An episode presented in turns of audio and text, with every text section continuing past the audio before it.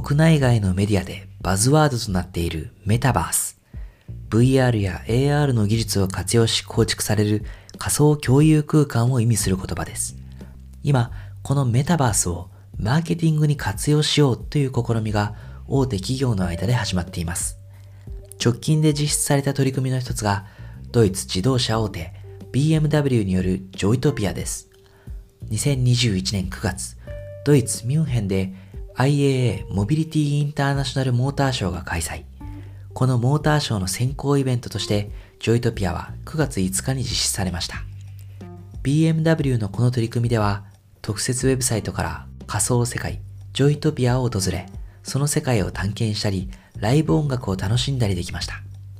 仮想世界の案内役である狐の声には、アカデミー賞俳優であるクリストフ・バルス氏を起用。さらに9月5日には、イギリスの人気ロックバンド、コールドプレイによるバーチャルライブを開催しました。この取り組みの目的は、モーターショーの BMW のブースに参加できない人々をジョイトピア内の仮想ブースに招き、モーターショーのハイライトを体験してもらい、BMW のブランド価値、認知を高めることにあったと思われます。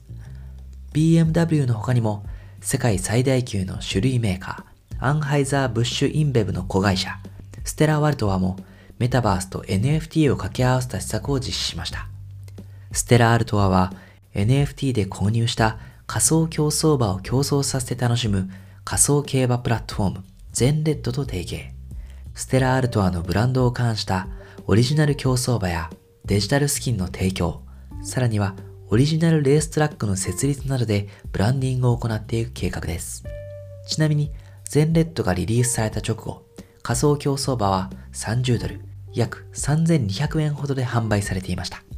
それが NFT 市場の盛り上がりで、現在取引額は16万5000ドル、約1800万円に跳ね上がっています。そうした中で、ステラアルトワのオリジナル競走馬がどのような価格で取引されるのかは興味深く注目に値するでしょう。では、こうしたメタバースマーケティングの施策は実際プロモーションとしてはどれほどの効果があるのでしょうか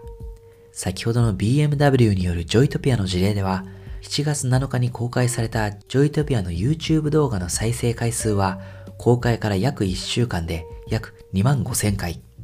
BMW のチャンネル登録者数は約123万人なので、その2%が視聴したことになります。ちなみに動画の評価は、グッドが約760、バッドが約20。この動画の前日に公開されたビジョンサーキュラーの動画の視聴回数が7万5千回であることなどを考慮すると、そのインパクトはやや弱い印象を受けます。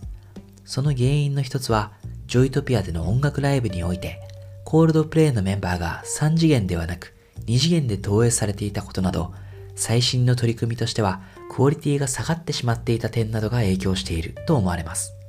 しかし一方で、プレイステーションなど特定のゲーム機に依存することなく、ウェブベースで様々な人々が参加できる可能性を示したという点では評価できるかもしれません。さて今後、BMW やステラアルトアに追随する形で、その他の企業、ブランドによるメタバースマーケティングの施策も増えてくるでしょうか。バズワードに惑わされず、今回ご紹介したような関連する取り組みから、その可能性や課題を吟味することが重要でしょう。